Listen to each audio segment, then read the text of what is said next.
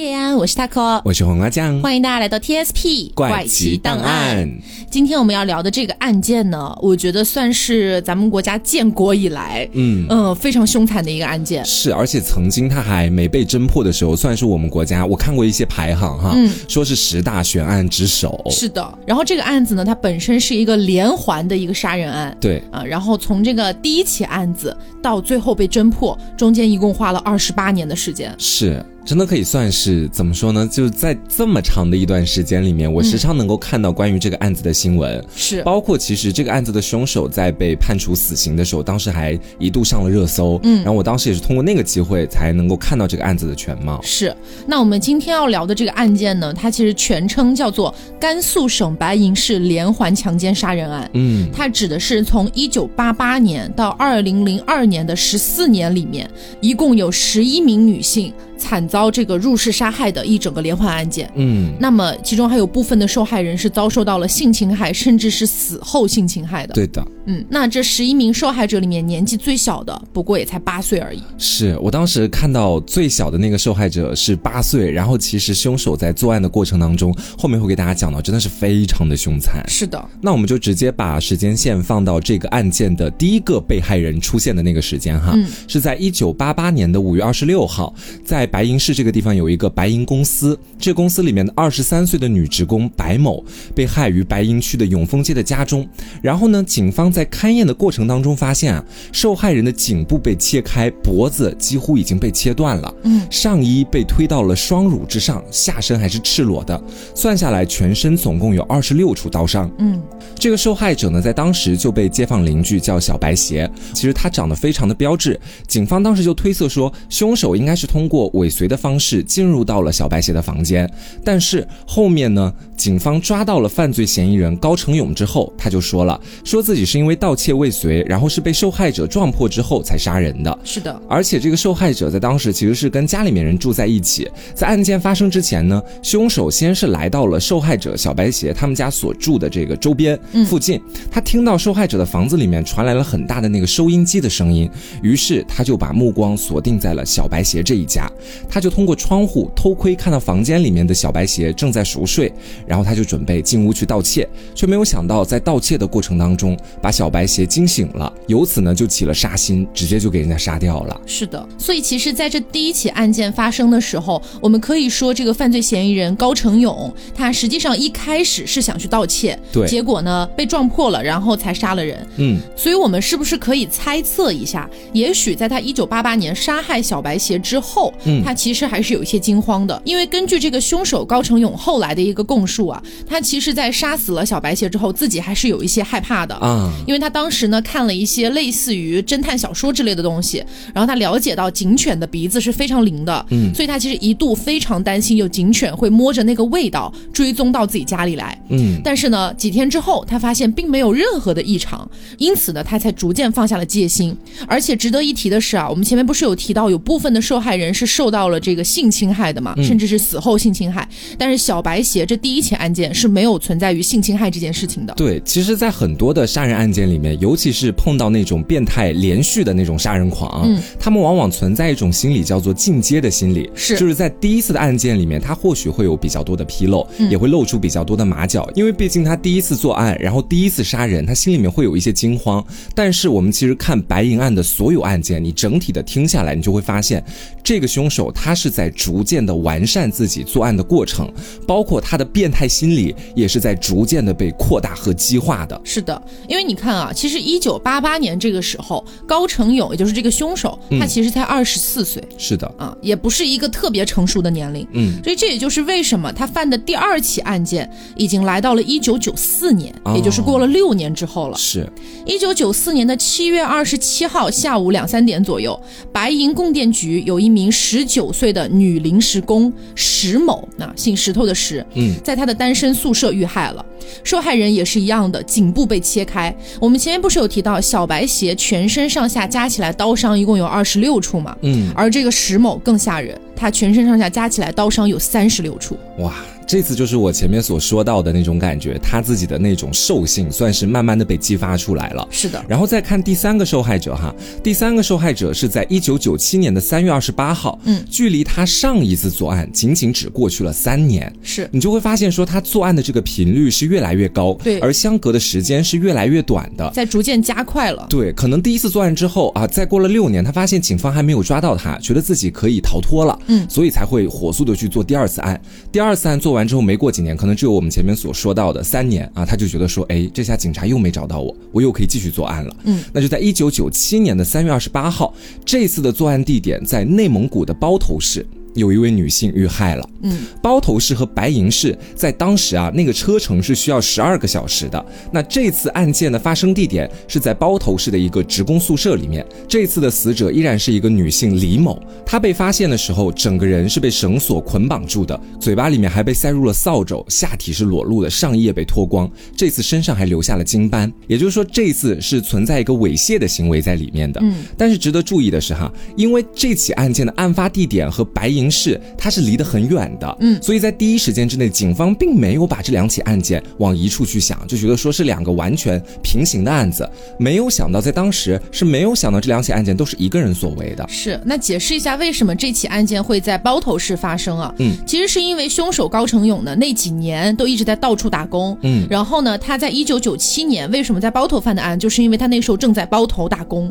然后就撞见了这个李某，于是就犯下了第三起案件。嗯，那么前面我们不是讲到第二起案件距离第三起案件中间只有三年左右的时间嘛？嗯，然后第三起距离接下来讲的第四起。中间只有不到一年的时间，嗯，也就是到了一九九八年。其实说到一九九八年这个年份，算是在这个案件当中非常重要的一个年份。是的，因为这一年是凶手最丧心病狂的一年。嗯，在这一年期间，他就连续作案四次，包括后续凶手被抓捕归案之后，他自己都说，在一九九八年这一年，如果他不杀人，就会觉得自己心里面特别不舒服。嗯，所以这一年他的作案次数是非常高的，而且也可能是因为在前几年的作案过程，包括整体。的一个作案经历，让他开始对于警察的追捕反而没有那么害怕了。嗯，所以就导致他在九八年这一年集中的去爆发了自己那些变态的欲望。嗯，我们来先一起看一下一九九八年的第一起案件。嗯，也就是在一九九八年的一月十六号下午四点钟左右，有居民发现白银区胜利街有一个二十九岁的青年女子杨某在家中遇害。后来经过调查证实，杨某被害的时间应该是在一月十三号。嗯，也就是说他在家里死亡了。三天之后才被邻居发现。嗯。那么当时这个受害人杨某也是一样的，颈部被切开，全身赤裸。请注意，这个地方提到了全身赤裸，其实在之前都没有提到说一定要全身赤裸这个点。嗯，之前有的时候只是把衣服推上去啊，或者裤子扒掉啊等等的。对。但这个时候已经开始，就是他好像已经无所顾忌了。嗯。然后呢，这个杨某的身上一共有十六处刀伤，而且双耳及头顶部有十三乘二十四厘米的皮肉缺失。对，也就是说从这起案件。开始我们会发现凶手的那个作案手法和心理都发生了一些进阶，开始变得更变态了。对他开始主动的从受害者的身上去找一些纪念物品了。嗯，而且到后面他被抓捕归案之后，他说这些从受害者身上割下来的皮呀或者器官啊都被他扔进黄河里面了。但是其实我们在回溯这个作案过程就可以发现，他心中的那个变态的欲望是越来越强大了。是的。然后时间就来到了一九九八年的一月十九号，家住在白银区水川路的二十七岁的青年。女子邓某在家中遇害了。这个地方距离上一起才过了不到三天的时间。对，这个受害人呢也是上衣被推至了双乳之上，裤子被扒到了膝盖的地方，然后颈部也是被刺割，全身总共有刀伤八处，而且他的左乳头包括背部也有一块皮肤被凶手带走了。嗯，这块皮肤比上一次的那块皮肤更大了。嗯，上一次提到的是十三乘二十四厘米，那么这一次提到的是三十乘二十四厘米。是，所以这个地方我们可以发现一个什么事情？哈，就前面讲到的，他好像一开始在去作案的时候，在身上去捅出的这些刀伤，或者是划出的这些刀伤，他是通过这个东西来进行一个打引号的泄愤感的一种感觉。嗯，那么像比如说第一个提到的小白鞋身上有二十六处，第二个提到的石某身上有三十六处，可是你会发现越到后面他的刀伤好像在减少，越来越少，而反而是通过另外一种更变态的方式，也就是割取皮肉来获得自己内心的满足。是。那么又过了几个月，一九九八年的七月三十号下午大概六点钟左右，白银供电局的一个职工曾某，他有一个八岁的女儿苗苗。苗苗在自己的家中遇害，其实说是家中啊，其实是这个供电局职工的这个曾某，嗯，他当时居住的这个职工宿舍，当时这个苗苗呢正在放暑假，那就在这个职工宿舍里面居住嘛。其实后来经过调查，苗苗的父亲呢是常年出差的，而他的母亲曾某呢，主要就是负责来照顾他自己的女儿苗苗，嗯，包括打一些工。对对对，那但是因为他的母亲还是要去上班的嘛，那上班的时候不太方便带着女儿，所以那段时间就把女儿放在家里面，然后。后就遇到了这样的事情，嗯，那么当时苗苗呢也是下身赤裸，颈部系有皮带，阴部被撕裂，并检测出精子。啊，那么根据苗苗的母亲曾某后来回忆到啊，她说回忆起当时的一个情况，自己非常的后悔，因为她那天早上有一个念头一闪而过，她本来有想说要不要把女儿反锁在家里面，这样子外人就进不去嘛，安全一点。对，但是她那天早上又想说，如果反锁的话，苗苗有没有可能遇到一些什么事情想要出来啊之类的，但没有不方便出来，所以就没有反锁。对，而且其实当曾某回到家中的时候，他发现家里面的窗帘基本上全部被拉上了，然后自己的女儿不见了踪影。最后在他的一番寻找之下，在衣柜里面发现了女儿的尸体。嗯，而且案发现场还有一杯茶水。哦，这个茶水不知道是凶手自己泡的，还是受害者给凶手泡的。警方当时的推测其实整体更偏向于后者，觉得可能是呃，是不是苗苗所认识的一个熟人来到家里面了，然后苗苗给他泡了一杯茶水留。留在了现场里面，嗯，所以警方当时整体的一个侦查方向，其实更偏向于是熟人作案，嗯，没有想到会是一个陌生人来到了家里面，直接对一个未成年的孩子实施了这样的暴行。对，因为在后来的这个高成勇的供述里面，他也说到，就是当时自己太口渴了，在杀完了苗苗之后，他非常的口渴，想要找水喝，但是我觉得这个地方就特别的恐怖，你知道吗？嗯，就是说。他杀完人了之后口渴，我觉得有这个生理反应还算能够想通一点，但是一般人口渴了之后喝点水就好了。对，杀完人哎，你喝口水赶紧走吧。但是他居然气定神闲的坐下来泡茶哎。对，其实这个到后面我们会分析一下高成勇这个人的性格，其实里面就会说到他是一个心理素质非常强大的人。是，然后可能也是随着这几起案件一件一件做下来，他慢慢在杀人这件事情上面开始有一些经验了。没错。所以他才会如此的淡定。嗯，我们再来看一九九八年的最后一起案件。嗯，一九九八年十一月三十号上午十一点左右，也是在白银市的白银公司有一个女青年叫崔某。嗯，然后她在白银区东山路的家里面被杀害了。这个受害人也是颈部被切开，上身有二十二处刀伤，下身赤裸，但这个地方也很恐怖，她的双乳、双手以及阴部是缺失的。你会发现，他去割受害者器官的这个行为，哈，已经是愈演愈烈了。是的，原本可能只是割一个身体的小小组成部分和皮肉，现在已经直接开始双乳、双手还有阴部了。对，然后时间就来到了二零零零年，距离上一次作案是过去了两年的时间。嗯，在这一年的十一月二十号上午的十一点左右，白银棉纺厂的二十八岁的女工罗某在家中被人杀害。这次又是完全相同的一个手法，受害人的颈部被切开，裤子被扒到了膝盖处，双手缺失。是，又过了几个月之后，二零零一年的五月二十二号上午九点钟左右，白银区的妇幼保健站有一个二十八岁的女护士张某，在白银区的水川路的家中被害了。那张某当时是颈部等处有锐器伤十六处，并且遭到了强奸。嗯，那因为我们前面讲到了，她是一个女护士，所以是有医学背景的。当时她的气管被割开了之后，她。凭着自己残存的一些意志，他还报了警，并且打了救护车。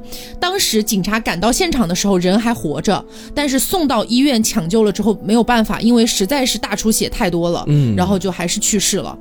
啊，也算是向外界传递出了一些信息，但是最终可能也没有给到一些特别实质性的帮助。对，那么我们前面不是讲到这个案件是五月二十二号上午九点钟吗？嗯，第二天。五月二十三号上午十一点，对，也是一个女青年常某，也是在白银区的东山路某一个宾馆内的房间里面被害了。哇，他这个作案的频率真的是越来越高了。是。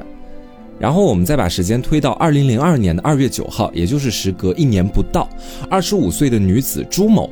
在白银区的陶乐春宾馆客房当中被害。受害人呢，颈部被切开，上衣被推至双乳之上，下身赤裸，遭到强奸。你会发现，其实他在对这些受害者施以暴行的时候，他整体的一个作案手法是大致相同的。嗯啊，受害者最终所呈现出来的样子也基本上都大差不离。是。那我们讲完了这十一起案件之后啊，嗯，我们来梳理一个东西。就是前面我们有提到，其实每一起案子啊，每一起这十一起里面的，嗯，基本上都是在白天完成的。啊，没有一起是在晚上的，最晚的时间也就在六点钟左右。这其实就有点反其道而行之了，就大部分人去做这种类型的事情，基本上都会选择在晚上的时候去完成，对，或者是人迹比较罕至的地方啊，等等的。对。但是我们通过看这些受害人他们当时受害的那个地点，都是一些人比较多的，甚至有些是在闹市区的，嗯，然后在这样的地方被害了。那这个时候我们可能会想到一个问题啊，为什么呢？为什么他每一次犯罪都是在白天犯的呢？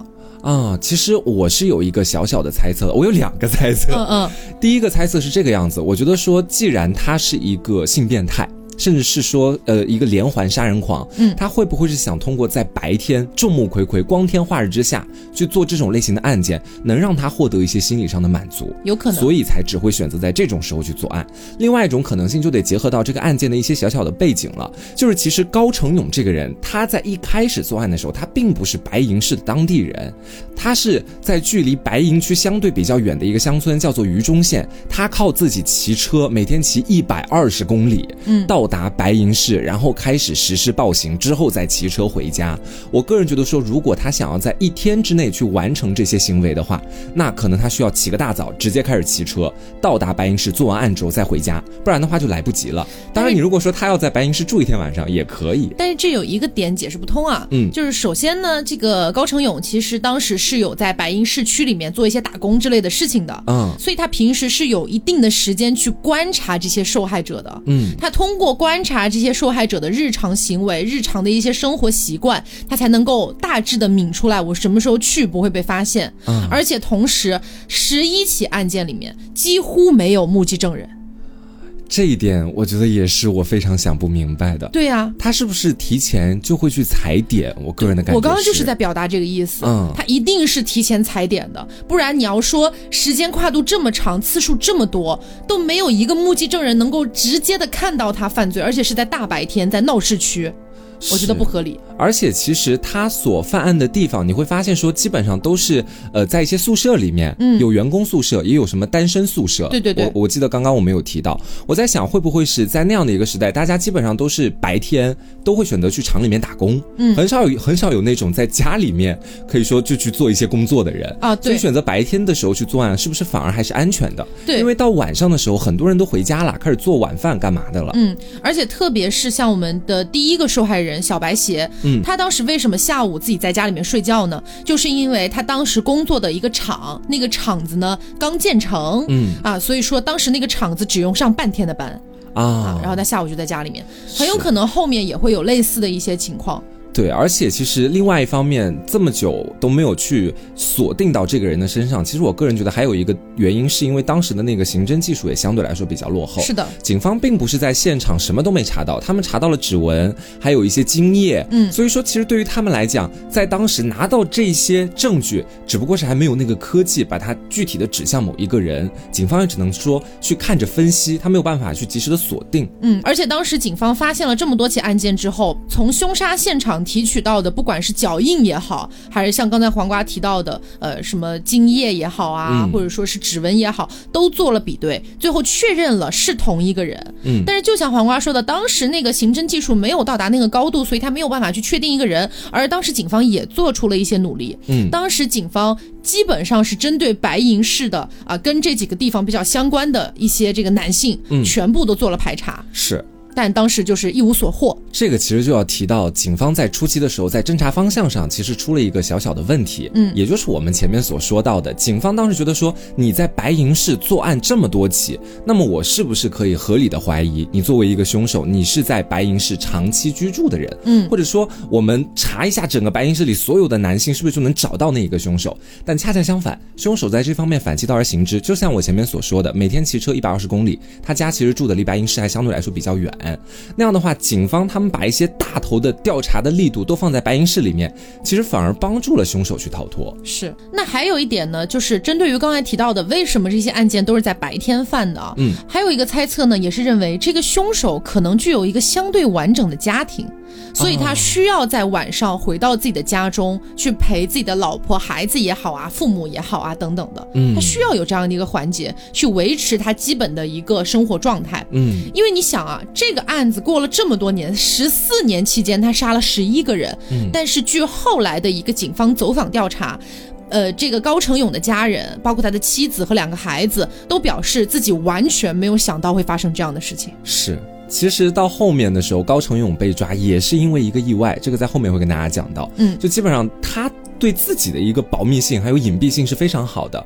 我甚至可以说，其实或许在他犯案之后的那么多年里面，他一直把这个秘密深深的埋在心底里面，从来不曾露马脚。不然的话，这个案子也不会拖这么久的时间。嗯。然后我们这边再来讲一下，在二零零四年的时候，白银市的公安局就向社会公布了一份叫做《白银市公安局侦破系列强奸杀人案件宣传提纲》。你可以把这个提纲简单的理解成，警方他通过这样的一份文件，向大众去披露一些案件当中的细节。结合进度，嗯，同时也发布了一个悬赏，也就是说，谁能够直接把这个凶手，呃，提供重要线索，或者把凶手直接带到公安局的，奖励二十万元，嗯。但是我们通过这个提纲，其实就可以看到警方当时做出的许多努力，以及他们的一些侦查方向。我们可以一起来看一下哈，嗯。这个提纲的第一句说的是，嫌疑人大约是在一九六四年到一九七一年出生的男性，年龄大约在三十三岁到四十岁之间，身高约为一米六八到一米七六。这个其实就是警方对凶手的一个初步的判断，他们会觉得说他满足这些信息。然后下面说到的是凶手的旅居史以及部分的特点，他们说啊，凶手应该是在白银市长期居住，这个也就是我们前面所讲到的，当时发布这个的时候就表明警方在侦查方向上是有一个明显的偏差的，具体的原因我们在前面也已经跟大家讲过了。然后我们再接着继续往下看哈，这里面还说凶手具有比较严重的性变态心理或者生理缺陷，嗯，特别是具有性功能间歇性障碍症，对女性怀有仇恨的心态。那这一点的推断，他是如何得出来的呢？其实我们去想一想，在我们前面提到的高成勇的所有作案过程当中，你会发现有一个点是避不开的，就是他对于这些女性的侵犯程度是不同的，嗯，有的是猥亵，有的是强奸，是我们可以说。在他做第一起案件的时候没有强奸，可能是觉得当时第一次杀人、第一次作案，心里面很害怕去做一些更多其他的事情，害怕被发现。但是你看后面的案件，你就会发现他并不是每一次都会实施强奸这种行为的，嗯，而且也不是每一次都会在现场留下体液的证据的。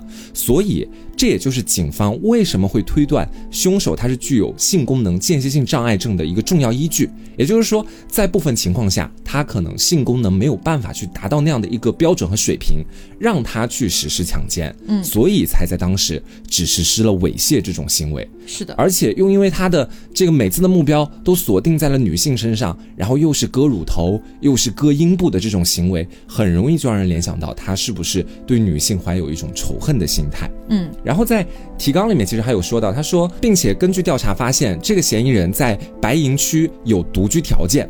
而且呢，在内蒙古包头市和那个地方也有一定的联系，嗯，这个其实也不难理解。警方当时看到这个案件是在包头和白银市两个地方都有发生，就做出了这样的推断。然后还有去描写凶手的这个性格特征的，说其性格特征基本趋向于内向、抑郁、冷漠、不善交际、孤僻不合群，做事极有耐心，并且具有非常明显的双重性人格，做事隐蔽性极强。就这里说到的这个双重性的人格，你可以把它简单的理解为，在平常的生活里面，他可能是具有一种人格的那种样貌，嗯，然后在作案的时候是完全的另外一种人格。这一点在后期的案件侦破当中就会得到印证，因为高成勇在被抓捕的时候，他已经很多年都没有作案了，是的。而在他被抓的时候，他是在干什么？在兰州工业学校的小卖部里卖东西，嗯，啊，他们家当时应该是承包了那个小卖部，对对对。然后根据学校的学生还有他以前。的那些同乡描述，高成勇这个人平时为人非常的友好，而且说话都是那种温声细语的。你跟他说什么，他基本上都会好声好气的跟你进行交流。而且高成勇家里面总共生了七个孩子，却只有他一个人在独自的照顾瘫痪多年的父亲，所以同乡就会说他非常孝顺。那这一点其实你就会发现，在作案的时候那么穷凶极恶的一个人，回归到自己的家庭生活里面，他好像变了一个人，是完全的另外一副面孔。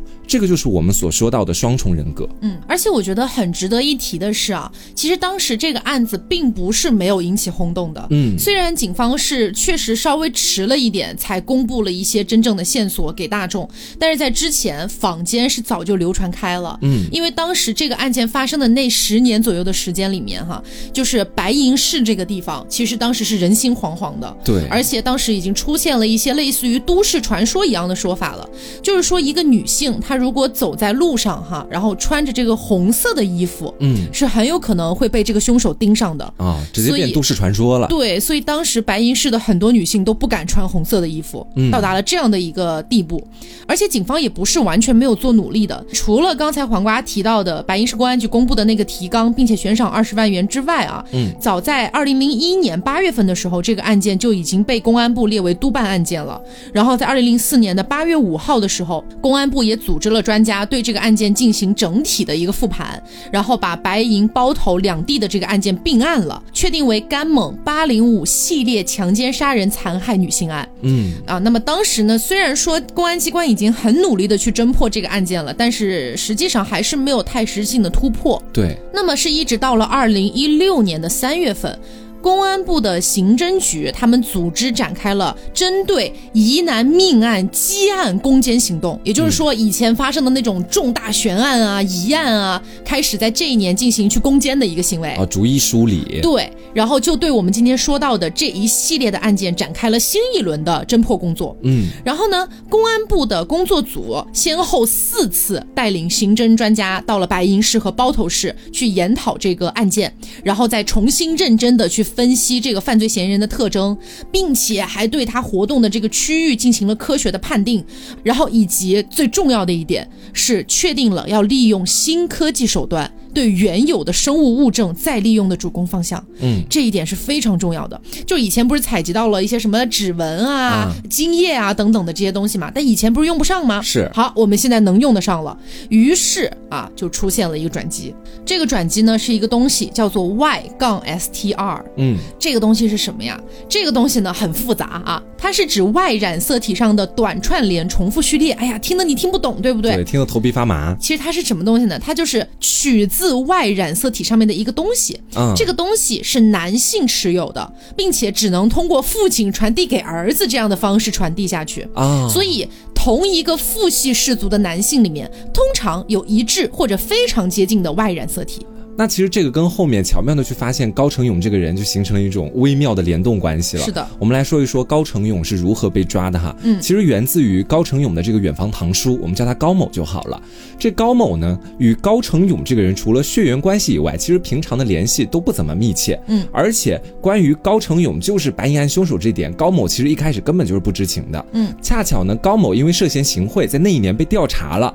被调查的过程当中，这个办案人员当时也没想多啊，就按部就班。的提取了高某的血样做 DNA 的分析，并且将结果放到了数据库当中进行对比，结果却让所有人都吃了一惊。嗯，因为高某的 Y 染色体 STR 分型与白银案的凶手高度一致。嗯，这代表着什么？这代表着说，其实白银案的真凶极有可能和高某是处于同样的一个家族当中的。是的。之后，警方对高某的家族人员进行逐一的排查，才锁定了嫌疑人高成勇，并且把他抓捕归案。对，当时警方发现了之后啊，就赶往了高成勇他的老家，也就是成河村的这个高氏家族那边，嗯，然后去对那里的男性挨个录入指纹。当警方开始提取高成勇的指纹和 DNA 的时候，这个高成勇的表现是非常惊慌的。嗯，他没想到能查到自己。对，然后警方现场就把指纹和 DNA 发回比对了，很快就发现他的指纹和命案现场的指纹高度吻合，直接就实施抓捕了。啊。也算是大快人心。这么多年之后，终于把凶手抓捕归案。对，同时呢，在他被抓捕的时候，还发生了几件事情。就是他的老婆知道了这个事情之后啊，就高成勇的老婆，嗯，知道这个事儿之后，非常的震惊。说都不知道发生了什么事情，为什么要把自己平时看起来敦厚老实、不善言辞的老公突然就给抓走了？嗯，以及包括高成勇后来被抓捕到这个公安局去进行审讯的时候，他对于自己所犯下的这些案件供认不讳了。嗯嗯，那么在他供认不讳之后啊，这个公诉人也是白银市检察院副检察长王沪明，他需要对高成勇的这个犯案动机进行一些审问。他们当时发生了这样的一些对话啊，嗯。那么接下来，我跟黄瓜酱，哎，我们俩这个呃，对于他们俩发生的这个对话进行一段演绎啊。嗯。那么接下来，黄瓜酱就是这个王沪明，哎，对，王沪明，也就是那个检察长。对，我审问他。对，那我假装一下是高成勇这个样子。嗯嗯。好，你最初的犯案动机是什么？当初是因为贫穷，想找点钱，找钱的时候被人发现了，就杀人了。那为什么要犯下那么多的案子呢？有了第一起，就有了第二起。后来就失去控制了，不但不害怕，反而还有点欲罢不能了。再后来就是纯粹的杀人、奸淫、取乐，享受这个过程了。那你为什么杀害的都是普通家庭女性？我的身份所能接触到的，也就是基层的普通家庭女性。那为什么后来又终止犯罪了呢？一是因为岁数大了，没有那么多冲动了；二是因为体力不行了，控制被害人越来越吃力了；第三嘛，是因为。我自己的两个孩子都在白银生活学习，不想因为自己影响他们。而且我发现我大儿子的成绩非常好，他当时考了第一名。那你现在想起以前的事情，后悔过吗？岁数大了以后，想起以前的事儿，知道错了也后悔过，但是后悔也解决不了问题了。你对今天的庭审有没有意见？没意见，我认罪，对指控心服口服。怎么说？我觉得。去演绎完了这段对话之后，我是丝毫的没有感觉到他有一个悔过之心的。嗯，他给出的那三条原因，其实说到底都是为了自己，或者说勉强一点，为了他的孩子。嗯，而且你知道吗？就是在这个。总体的审讯过程当中，当然不可能只有这么一小段对话啊，嗯，中间也有一些当时警方那边披露出来的一些影像资料，里面就显示呢，也是有一些警察在对他的犯罪动机进行一个盘问嘛。一开始对他进行一个人文关怀，说你这个血压降下来没有啊？啊，先关怀几句，想先打开他的这个防备吧。对对对，然后呢，啊，他也是先回答啊，都没事了，都没事了。然后当警方开始问说。你小时候有没有被欺负过呀？或者说你跟你父亲的关系怎么样啊？你跟你家庭的关系怎么怎么样啊？等等的这一系列的问题的时候，他的回答基本上都是不知道、不记得了。啊。他其实是不想让别人去窥见他过去的生活和他的内心的，对他拒绝跟他们进行这方面的交流。嗯，而且我会发现说，其实他给出的那个理由，一是因为岁数大了，二是因为体力不行，三是因为有俩孩子。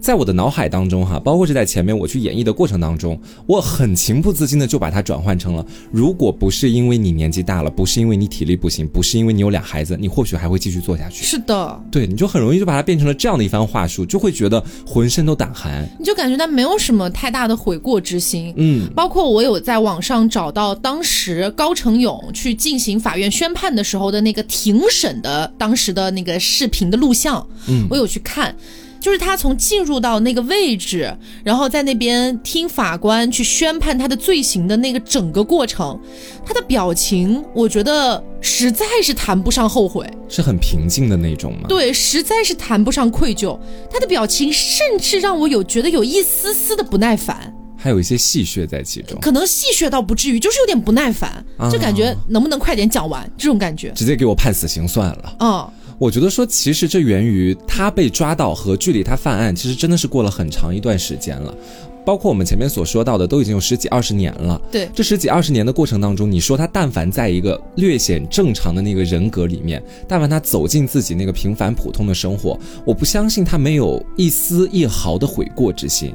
但是或许他也很快的就意识到了这些事情自己全部都已经犯下了，人都已经杀了，然后都已经强奸了，再去想这些，或许对他来说已经是没有任何意义的了。他就很像是那种走上绝路，然后也是在随时的等待着警方对自己的审判。判了，嗯，而且我觉得蛮可怕的一点吧，就是警方到最后，呃，也有可能是没有公布出来，也有可能就真的没有盘问出来，嗯，就是他犯下这些案件的根本原因到底是什么？是因为你像当时警方也有问他，就是你告诉我，你到底为什么要做这样的事情？他只说了两个字啊，警方就问他为什么要杀这么多女性，他只说了两个字，嗯，复仇，报复。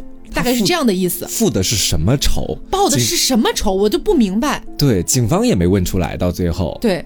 那么当时呢，警方还对他进行了一个测验，这个测验叫做房树人测验。嗯，其实很简单，大家也可能在一些影视剧的作品里面有看到过，就是让受测者在一张纸上画上房子、树以及人，然后看这三者之间的互动作用以及他们本身的一些形象来去分析。嗯，我当时有去看高成勇画出来的这个房树人哈，我们就来讲一讲。他画出来的房树人里面，对应上房树人测验里面所提到的一些点啊，太复杂的我们就不讲了。就是比如说这个房子如果是什么样，代表什么样，因为这个毕竟不是我们做的那一期心理测试了。对，好，我们来说，房子这个东西是个体出生和成长的家庭的象征。嗯，如果出现某些特殊情况，比如说描绘的房子有透明性或者等等的，表明这个个体的思维是非常怪异的。结合临床，有可能是精神分裂。嗯，那么当时高成勇画出来的那个房子，我觉得不是一个普通人能画出来的。他画出来的房子像一个庙啊，这让我觉得非常可怕。就大部分人画房子，基本上都是画个屋顶、画个窗子、画个门，就差不多了。嗯，顶多添一点小细节什么的。对，但是他真的那个东西就像个庙，而且还有那种屋檐，你知道吗？就庙会有的那种屋檐。嗯，然后当时让我看了就是特别胆寒，就是。他犯下这么多穷凶极恶的案件之后，他居然在这个画上体现出的是一种他觉得自己很慈悲。对，因为庙里面一般都会供着佛，佛的话就是慈悲嘛。嗯，他可能一直在心里面靠自己臆想自己是一个非常仁慈、非常温柔，然后也非常去慈爱的一个人，来试着抵抗一下对自己犯下那些罪行的一个悔过之情。是。那接下来看树，树是个体生命成长历程和自我形象的展现，也是个体与环境关系的展示，所以又称为生命树。嗯，那么在高成勇的画里面，他画的那棵树非常非常的长。那么细长的树干则表明个体缺乏活力、缺乏通融性和灵活性。嗯，也就是跟他本身的性格其实真的完全挂钩了。他自己的性格在后来的一些邻居也好啦，这个亲戚朋友那边也好啦，看来都是一个不太善于言辞啊，基本上不太会主动的去跟人说话，平时话很少的这么一个人。嗯，那么剩下一个就是房树人里面的人。那么，通过对人的分析，可以了解个体的自我形象、智力水平和人格特征。高成勇画的是一个裸体的女性，啊，画的躯干如果不穿衣服，提示个体可能有明显的品行障碍。这其实就已经完完全全对照了他的一些精神状态了。对，所以呃，虽然说高成勇是二零零二年就没有再犯案了，嗯，然后一直到二零一六年被抓，中间也差不多十四年的时间，但是这十四年的时间里面，我们通过他的这个测验也能看得出来，他的这个精神状态和心理层面上应该也不是完全健康的，甚至可以说是很差很差。是的。听了刚才那个测验，也能看出一些警方的无奈吧？可能是，嗯，就是在面对这样的一个穷凶极恶的凶手，并且这个凶手自己也清楚的意识到，马上或许自己就要被执行死刑了。他的嘴里基本上套不出太多有用的信息，嗯，恰巧是能够通过心理测试这样的一种方式，去窥见他内心的那么一小小的角落。但是我觉得说，你如果还想要去细致的分析他到底是如何作案，这个动机到底在什么地方，然后又跟他曾经的原生家庭跟童年有什么样的关系？我觉得或许我们都不会知道了。是，而且同时呢，高成勇在被执行死刑的那个宣判之前，嗯，他其实就已经出现了自杀倾向，在看守所里面有好几次，不管是通过撞墙还是什么样的方式，想要结束自己的生命，嗯，他是非常想要立刻执行死刑的。唉。他我觉得其实已经想明白了，只不过是那种很纯粹的恶的想明白了。嗯，那么最终呢？二零一九年的一月三号上午，经最高人民法院核准，罪犯高成勇被执行死刑。嗯，他就最终就是啊，终于死掉了。是。那么死掉了之后呢？被他杀害的那些受害人的家属也是在法院外痛哭流涕，就是觉得大仇终于得报这样的感觉。是，凶手终于找到了。嗯。那么关于这个案件呢，也有一些些的这个小小的算是谣言吧。嗯，就比如说我们一开始提到的，当时的市民都觉得不能穿红色的衣服等等的。嗯，但这个东西呢，其实在后来高成勇的供述里面，他否认了这件事情。他说，其实自己盯准的都是年轻漂亮的女性而已，没有在盯准红色衣服这件事情。呃，包括同时还有就是有一些媒体报道说，呃，在包头市有两起案件。其实后来我们可以去看这个法院的宣判，因为法院的宣判当时是把十一起。案件全部都说了一遍，嗯，那么我们做了一个统计啊，其实包头市发生的确实只有那一起案件，其他的都是发生在白银市的，是的。然后，其实说到这里，我就不由得又想到了在前面的节目当中，我们说到的另外一个悬案，就是南大碎尸案。嗯，这起案件其实到现在还没有告破。嗯，但是我恰巧是在梳理完整个白银案的过程之后，我对南大碎尸案莫名的多出了一些信心。嗯，因为我会发现说，不管你凶手藏的再好，我们说高成勇其实他在这几年整个就是一个完全把自己藏匿于人海当中，并且很不容易被发现的一个状态，却没想到被自己身上所携带的 Y 染色体。通过自己亲戚的方式而被发现了。嗯，那其实随着科技的不断进步，还有侦查技术的不断往前进，我觉得说其实南大碎尸案或许真的有一天可以告破。是的，就是不管你凶手做了再多的努力去藏匿自己，你只要做了那些恶，就必然会留下痕迹，而留下痕迹就很有可能会被警方抓到。嗯。那其实最后我们也可以说到，高成勇自从他被逮捕，一直到他被执行死刑的期间，他一直都在反复的问这个看守所里面的人啊，包括等等的一些相关人员，嗯，他一直在问一句话，说我的儿子不会被我影响吧？其实你可以发现啊，就是包括在高成勇被执行死刑之后，有记者去采访了他的两个儿子。其实这两个儿子都表示自己从小的生活和他们的父亲没有什么太大的关系。嗯，就父亲常年要么是在外打工，要么是反正不在家。而且呢，父亲打工挣到的钱好像对家里也没有什么太大帮助，基本上都是他们的妈妈把他带大的。嗯，所以说跟父亲的关系是非常非常的淡薄的。而他的两个儿子呢，又非常的优秀，都考上了非常好的大学。所所以这可能是高成勇在多年之后，呃，突然觉得自己当年犯下的一些罪行很有可能会影响到自己两个优秀的儿子，所以他不希望这件事情发生。但是话又说回来了，你犯下了这些东西，虽然说咱们现在的社会已经没有连坐这种事情了，嗯，但是不可能不影响到你的儿子的。我说，就算是没有司法上的一些判决，那其实社会的这些舆论，嗯，包括是周边人的看法，其实真的是会时时刻刻的影响到他的孩子。是的，嗯，所以真的就是，如果你心里出现了。一些问题，还是建议尽早就医。还有就是，如果你真的不希望影响到你的家人，那最好的方式就是不要去做这些事情。对，de 不要去作恶。嗯。那其实最后还有一点呢，就是呃，当时白银案里面的这些受害者家属啊，特别是小白鞋和头几个受害人的家属，还有那个八岁的女孩，嗯，他们都表示，如果说警方早一点把这些信息公布出来，哪怕只是希望市民引起警觉、提高警惕也好，可能后面都会减少一些这个受害人。嗯，所以这个案件我们不得不说，在早年间的这个警方办案上面，还是出现了一些纰漏的。是的，嗯。嗯，那最后好歹是天网恢恢，疏而不漏，把这个凶手给抓到了。嗯嗯，好的，那么今天的节目差不多就是到这里了，希望大家能够喜欢。嗯，那么我是 taco，我是黄瓜酱，那我们下周再见，拜拜。